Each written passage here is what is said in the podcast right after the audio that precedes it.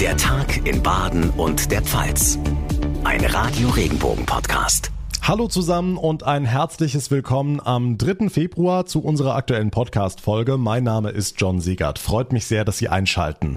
Nach der vollständigen Corona-Impfung aus zwei Spritzen kommt irgendwann der Booster und dann, ja, die vierte Impfung war schon länger im Gespräch. Heute hat sich die STIKO, die Ständige Impfkommission, offiziell dazu geäußert. Für wen diese vierte Impfung jetzt empfohlen wird und ab wann, das fassen wir Ihnen gleich ausführlich zusammen. Außerdem ist natürlich auch die Bluttat von Kusel in der Westpfalz nochmal Thema. Heute Abend findet ein Gedenkgottesdienst für die beiden getöteten Polizisten statt. Unterdessen laufen natürlich die Ermittlungen mit Hochdruck weiter. Eine der zentralen Fragen, die es zu klären gilt, ist, wie sind die mutmaßlichen Täter an die Waffen gekommen? Bekommen. Einer von ihnen soll ja früher Jäger gewesen sein. Wie sind da die Kontrollen? Unter anderem darüber sprechen wir mit dem Jagdverband Rheinland-Pfalz ebenfalls gleich.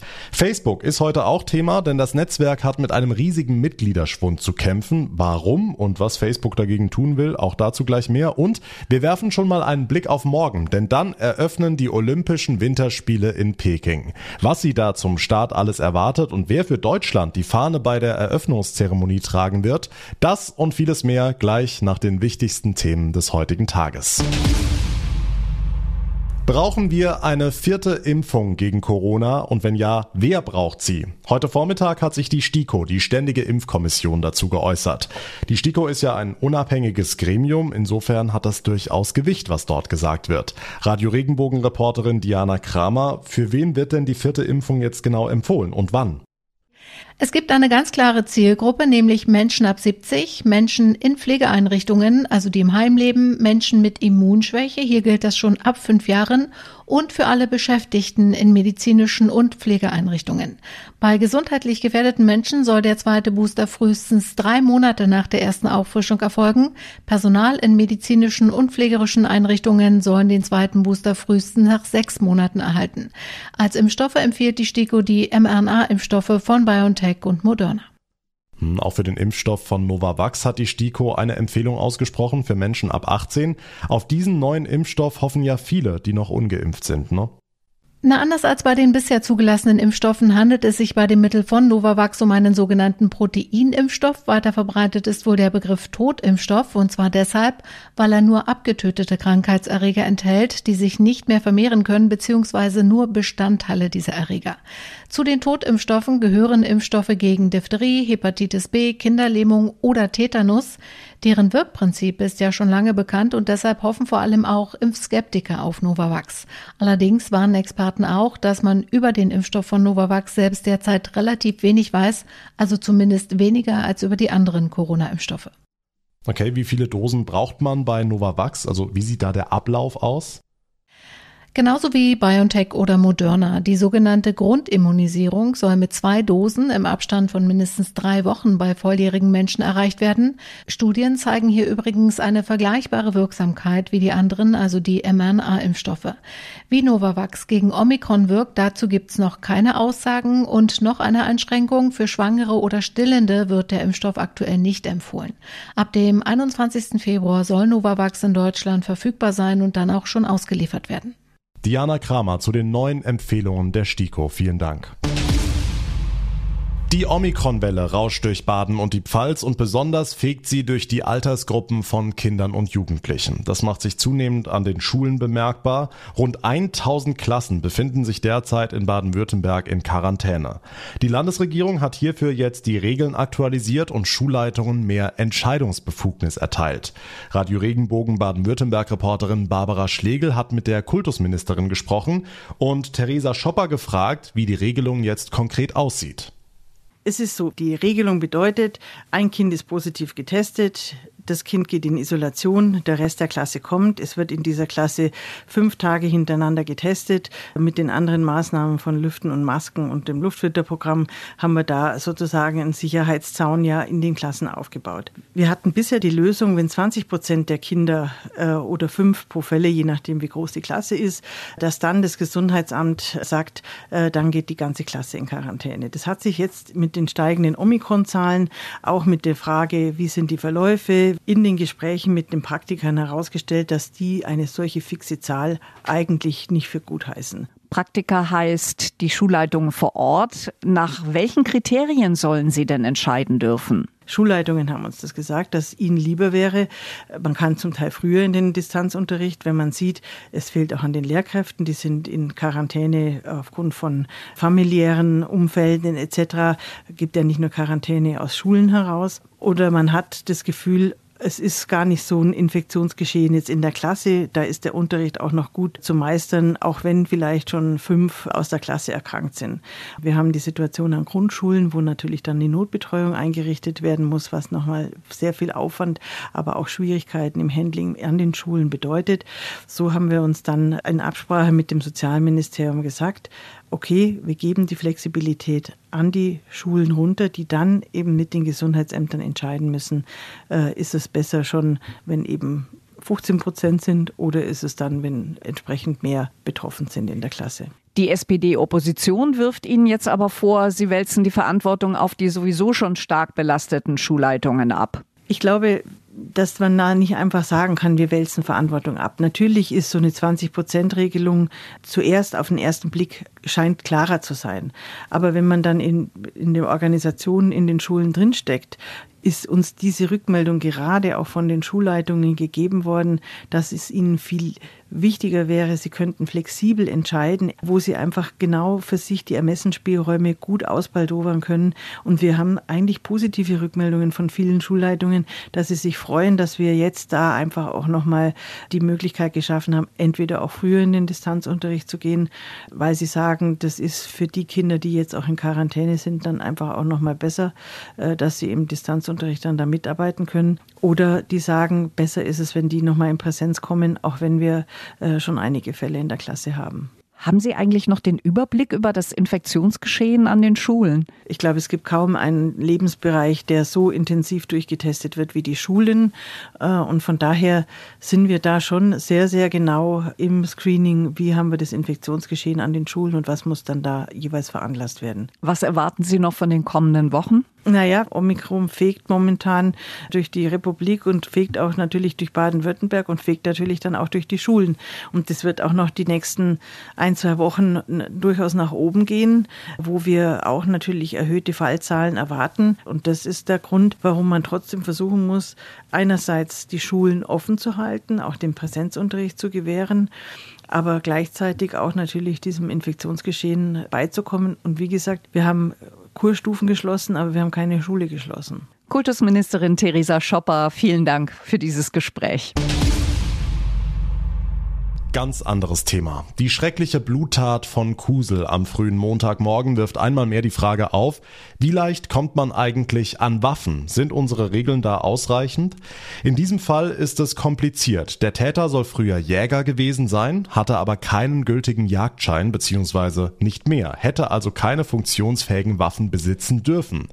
Günter Klein vom Jagdverband Rheinland-Pfalz hilft uns bei der Einordnung. Herr Klein, es wird ja viel diskutiert gerade. Wie sieht es aus mit den Kontrollen? Wenn Regelverstöße festgestellt werden, dann steht die sogenannte Zuverlässigkeit auf dem Spiel. Das heißt also, wir Jäger werden natürlich sehr streng überprüft. Wir haben eine der strengsten Waffengesetze auf der ganzen Welt in Deutschland und das ist auch gut so. Und dafür sind dann die zuständigen Behörden, also die Waffenbehörden und den Jagdbehörden dann zuständig, um eben die Einhaltung dieser Gesetze dann auch zu überprüfen. Also wir haben kein Problem mit dem Gesetz, sondern natürlich sind manche Behörden auch einfach überlastet und das sind die Prüfungen könnten unter Umständen dann auch äh, da ein Problem haben, personell, ja. Das heißt, hier wurde möglicherweise nicht richtig geprüft? Wie das jetzt in diesem konkreten Fall ist, entzieht sich meine Kenntnis. Ich weiß nicht, wie da die Behörde äh, die Prüfung äh, vollzogen hat. Aber wer illegal an eine Waffe drankommen möchte, und das könnte in diesem Fall sein, das ist ja auch einer der Punkte, was wir bei diesem tragischen Fall auch, ähm, auch uns auch wünschen, dass hier die Ermittlungen schnellstmöglich äh, voranschreiten und man sieht, wie er, wie dieser, äh, der, der mutmaßliche Täter an, an die Waffen gekommen ist. Das, das ist die große Frage und das muss auch geklärt werden, ganz dringend. Okay, also Sie als Jagdverband sind da raus, was die Kontrolle angeht, ja? Genau, das ist eine Sache der Behörden. Wir als Verband können keinen Jagdschein oder waffenrechtliche Erlaubnisse entziehen.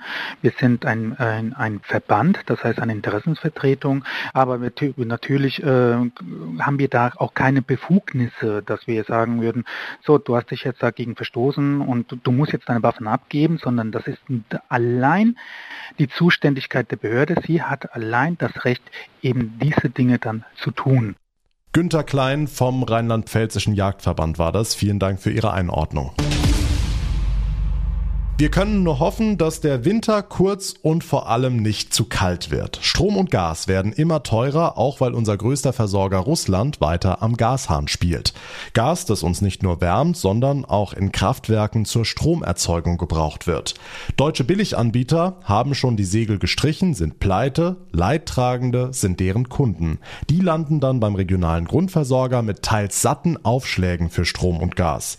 Hunderttausende Menschen allein in Baden und der Pfalz sind davon betroffen. Mareike Makosch aus den Radio Regenbogen Nachrichten. Du weißt dazu mehr. Ja, einige Grundversorger haben halt sogenannte gespaltene Tarife, also eben einen Tarif für Bestandskunden und einen Tarif für Neukunden. Und diese Preisunterschiede, die erklären sich folgendermaßen. Viele Grundversorger kaufen Strom und Gas bei ihren Vorlieferanten sehr regelmäßig und auch langfristig und deshalb eben auch günstiger. Jetzt kommen dann aber unerwartet plötzlich ganz viele neue Kunden dazu und deshalb müssen dann die Anbieter am Tagesmarkt, dem sogenannten Spotmarkt, zu dann eben auch deutlich teureren Preisen Gas oder Strom nachkaufen. Aber das ist doch jetzt nicht fair, dass du als Neukunde teils doppelt und dreimal so viel zahlen musst wie ein Stammkunde, sag ich mal. Ist nicht fair, sehen die Verbraucherzentralen und die Bundesregierung tatsächlich ähnlich und die wollen deshalb jetzt auch gesetzlich gegen diese gespaltenen Tarife vorgehen. Aber wenn es da tatsächlich zu einer Neuregelung kommt, also dass die Grundversorger dann allen Kunden nur einen Tarif anbieten, da haben die Grundversorger wiederum schon gefordert, dass dann dafür halt eben schnellere Erhöhungen oder wie es immer so schön heißt, Anpassungen möglich sein müssen. Also anders gesagt, wenn alle das gleiche zahlen sollen, dann sollen eben auch alle ein bisschen mehr zahlen. Und was ist mit der Abschaffung der EEG-Umlage? Die soll doch kommen und den Preis senken. Ja, das stimmt zwar tatsächlich eigentlich, da sagen aber Energieexperten, ist in der aktuellen Situation unwahrscheinlich, dass uns das tatsächlich was bringt, weil das, was wir dadurch sparen, einfach direkt von den derzeitigen Preissteigerungen aufgefressen wird. Also die Regierung müsste eigentlich zusätzlich die Strom- und Mehrwertsteuer senken, damit das tatsächlich spürbar würde. Dankeschön, Mareike Makosch. Viel Bewegung also beim Strom- und Gaspreis, leider für die allermeisten gerade nur nach oben. Wie Sie aber trotzdem einen günstigen und seriösen Strom- und Gasanbieter finden, haben wir Ihnen zusammengestellt im Netz auf regenbogen.de. Und damit zu weiteren wichtigen Meldungen vom Tag, zusammengefasst von unseren Regionalreportern. Nachrichten für Rhein-Neckar, den Odenwald und den Kraichgau. Ich bin Francesco Romano. Die Anzahl der Staus auf den Autobahnen in Baden-Württemberg ist im Deutschlandvergleich nur leicht gestiegen. Das geht aus der Staubilanz des ADAC Nordbaden hervor. Auf der A6 hat sich die Lage verbessert, sagt Sprecherin Alexa Sins. Auf der A6 zwischen Heilbronn und Mannheim hatten wir im vergangenen Jahr etwas mehr Staus, aber die Staustunden insgesamt sind zurückgegangen. Ist zwar auch ein sehr belasteter Bereich durch die Großbaustelle. Im Vergleich zum Vorjahr war dann doch der Rückgang noch spürbar und wir sind noch nicht wieder auf dem Niveau von vor der Pandemie. Auf der A8 zwischen Karlsruhe und Stuttgart stand man im letzten Jahr am längsten. Nachrichten für den Breisgau, den Schwarzwald und das Dreiländereck. Ich bin Michaela Gröning. Die Diskussion um die Abschaffung der Corona-Regeln im Einzelhandel werden immer lauter. Nach 2G gilt zwar wieder 3G, aber auch das mache keinen Sinn, sagt der Handelsverband Südbaden. Es habe sich doch schließlich gezeigt, dass der Einzelhandel kein Infektionstreiber sei, so Hauptgeschäftsführer Peter Spindler. Das geht mir schon lange auf die Nerven. Der Lebensmittelhandel und Drogerien beispielsweise, die waren ja nie von diesen G-Regelungen äh, betroffen. Und trotzdem haben die keine gesteigerten Infektionszahlen, sogar unterdurchschnittlich, wenn man auf die Bevölkerung guckt. Deshalb wollen wir, dass die 3G-Regelung und auch die 2G-Regelung selbstverständlich abgeschafft wird. Nachrichten für die Region Karlsruhe, die Ortenau und den Schwarzwald. Ich bin Lars Brune. Die Hundewiese in Karlsruhe ist wieder weg. Anwohner der umzäunten Anlage in der Weststadt hatten sich über den Lärm beschwert. Viele Hundehalter bedauern das aber. Unterstützung bekommen sie jetzt von den Grünen in Karlsruhe. Die tierschutzpolitische Sprecherin Christine Großmann. Jeder Mensch braucht Menschen und jeder Hund braucht Hunde. Der Hund kann auf der Hundewiese lernen, ohne Leine sein Verhalten zu schulen. Das ist für uns uns der klare Vorteil. Und der andere Vorteil ist der, dass sich da auch Menschen begegnen. Ich glaube, dass es ganz viele Menschen gibt, die da spazieren gehen und sich das anschauen, wie die Hunde herumtollen. Und deshalb läuft bereits die Suche nach einer neuen Wiese. Corona macht uns nicht nur krank, das Virus hinterlässt weltweit auch gigantische Müllberge, darunter tonnenweise Schutzkleidung, Desinfektionsflaschen oder verbrauchte Corona-Tests. Das hat ja die Weltgesundheitsorganisation WHO zuletzt mal zusammengerechnet und dann kommen auch noch wir dazu. Beispiel Masken. Weltweit fliegen laut einer aktuellen Studie 3,4 Milliarden Stück davon pro Tag in die Tonne. Matthias Wagner aus den Radio Regenbogen Nachrichten, gerade diese weggeschmissenen Masken werden aber zu einer immer größeren Gefahr für unsere Wildtiere. Davor warnen jetzt auch die Umweltschützer des BUND und NABU in Baden-Württemberg. Weggeworfene oder verlorene Corona-Masken, die sind eine echte Gefahr für unsere heimischen Tiere. Füchse, Igel oder Wildschweine, die fressen die rumliegenden Masken. Vögel verheddern sich in den Gummibändern und sterben am Ende qualvoll. Hm, laut BUND sind ja besonders Enten und Möwen davon betroffen und im Nestbau verwendete Masken, die werden ja dann auch für den Nachwuchs gefährlich. Selbst in den Horsten von Störchen wurden laut NABU schon alte Masken entdeckt. Eine tödliche Falle für die Jungvögel. Ja, und dieses Problem wird uns auch noch lange nach der Pandemie begleiten. OP- oder FFP2-Masken, die verrotten nur sehr langsam, bleiben laut NABU noch viele Jahre lang liegen und sind damit auch zukünftig eine Gefahr für unsere Vögel und Wildtiere. Corona lässt weltweit die Müllberge steigen. Tonnenweise Schutzmaterial, Tests und Desinfektionsmittel sorgen dafür. Dazu kommen noch schnell entsorgte Schutzmasken. Die sind zusätzlich eine Gefahr für unsere Wildtiere, warnen aktuell die baden-württembergischen Umweltschützer vom BUND und NABU. Ein paar wenige von Ihnen können sich vielleicht noch erinnern, vor knapp 20 Jahren, da gab's StudiVZ. Dann kam Wer kennt wen und dann kam Facebook und hat alles platt gemacht. Doch die Zeit ist nicht stehen geblieben. Inzwischen steht Facebook selbst gewaltig unter Druck. Der Konzern hat neue Daten vorgelegt. Die Zahl täglich aktiver Nutzer ist gesunken in den vergangenen drei Monaten um rund eine Million. Mit Folgen. Radio Regenbogen Reporter Timo Müller. Das wird Facebook-Gründer Zuckerberg nicht gefallen. Die Aktie seines Konzerns ist um fast 23 Prozent abgerauscht. Um der Video-App TikTok jetzt Konkurrenz zu machen, will Facebook in Zukunft selber noch mehr darauf setzen, eine eigene Möglichkeit anzubieten, um kurze Clips zu posten. Die Arbeiten daran laufen bereits. Dieser in der Entwicklungsphase zwar weniger lukrative Werbeanzeigen, aber der richtige Schritt ist sich Zuckerberg sicher. Neben Facebook zählen auch WhatsApp und Instagram zum Meta-Konzern. Auch diese Apps wachsen derzeit nicht mehr so stark, wie der Facebook-Gründer zunächst gehofft hatte. Morgen starten die Olympischen Spiele und seit heute steht nun fest, bei der Eröffnungsfeier in Peking dürfen Eisschnellläuferin Claudia Pechstein und Bobfahrer Francesco Friedrich die deutsche Fahne tragen. Die beiden haben sich bei einer Wahl durch Athleten und Sportfans durchgesetzt. Radio Regenbogen Reporter Thomas Bremser ist für uns in Peking dabei. Thomas, Claudia Pechstein ist ja tatsächlich zum achten Mal dabei bei Olympia. Zum ersten Mal darf sie mit Fahne ins Stadion einziehen. Wie hat sie diese Nachricht aufgenommen? Ja, sie hat richtig gestrahlt, als sie hier virtuell vor die Presse trat. Aus einem Hotel hier in Peking wurde sie zugeschaltet. Trotz fünf Goldmedaillen in ihrer langen Karriere ist das was Besonderes für die 49-Jährige. Das ist ein I-Punkt auf äh, meiner Karriere und da bin ich also überglücklich und es wird mir eine Ehre sein, die Fahne in das äh, Stadion tragen zu dürfen. Das ist eigentlich mehr als alle meine olympischen Medaillen wert. Abends marschiert Pechstein also ein ins Stadion und rund 20 Stunden später steht sie auf dem Eis über die 3000 Meter. Hm, auch der zweite Fahnenträger ist eine Wintersportlegende, Bob-Olympiasieger Francesco Friedrich. Und für den wird die Eröffnung ja eine echte Herausforderung. Ja, die Bob-Wettkämpfe finden gar nicht hier in Peking statt, sondern 75 Kilometer außerhalb. Da könnte man denken, so weit ist es ja nicht. Aber die Chinesen sind streng, was Corona angeht. Friedrich muss einen zusätzlichen PCR-Test machen, um ins Olympiastadion zu dürfen. Er muss sich ohnehin jeden Tag testen. Und auch wenn im Stadion alle Masken tragen, ist das Risiko dort natürlich größer als auf dem Hotelzimmer. Wir gehen da vorsichtig um und somit nehme ich das sehr, sehr gerne in Kauf und nehme die Aufgabe sehr, sehr gerne an. Seine Rennen starten erst in mehr als zehn Tagen. Am Tag nach der Eröffnungsfeier muss Friedrich nur zum Athletiktraining. Jetzt ist diese Eröffnungsfeier für die Sportlerinnen und Sportler ja immer eine riesig tolle Sache. Die chinesische Führung nutzt die Show aber natürlich auch für ihre Propaganda. Wie nehmen die beiden Fahnenträger denn diese Diskussion aktuell wahr? Ja, ich habe Claudia Pechstein dazu gefragt und sie wirkte etwas genervt. Aber sie hat im Vorfeld schon deutliche Kritik geübt am IOC. Sie findet, die Athletinnen und Athleten müssten mitentscheiden, wo die Spiele ausgetragen werden.